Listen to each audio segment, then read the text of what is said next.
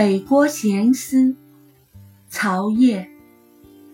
山前山后是青草，近日出门还掩门。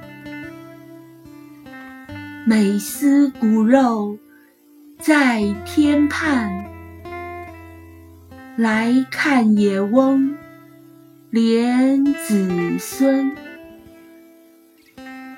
曹烨，字业之，桂林阳朔人，与晚唐著名诗人刘驾、聂夷中、于汾、邵烨、舒枕齐名，而以曹烨才颖最佳。此诗主要描述依父亲思念天边的孩子之情。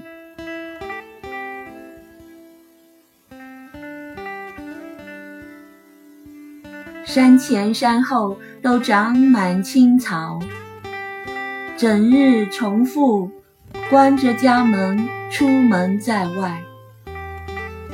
每每思念远在天边的亲骨肉，只好来看看乡村老翁如何与子孙安享天伦之乐。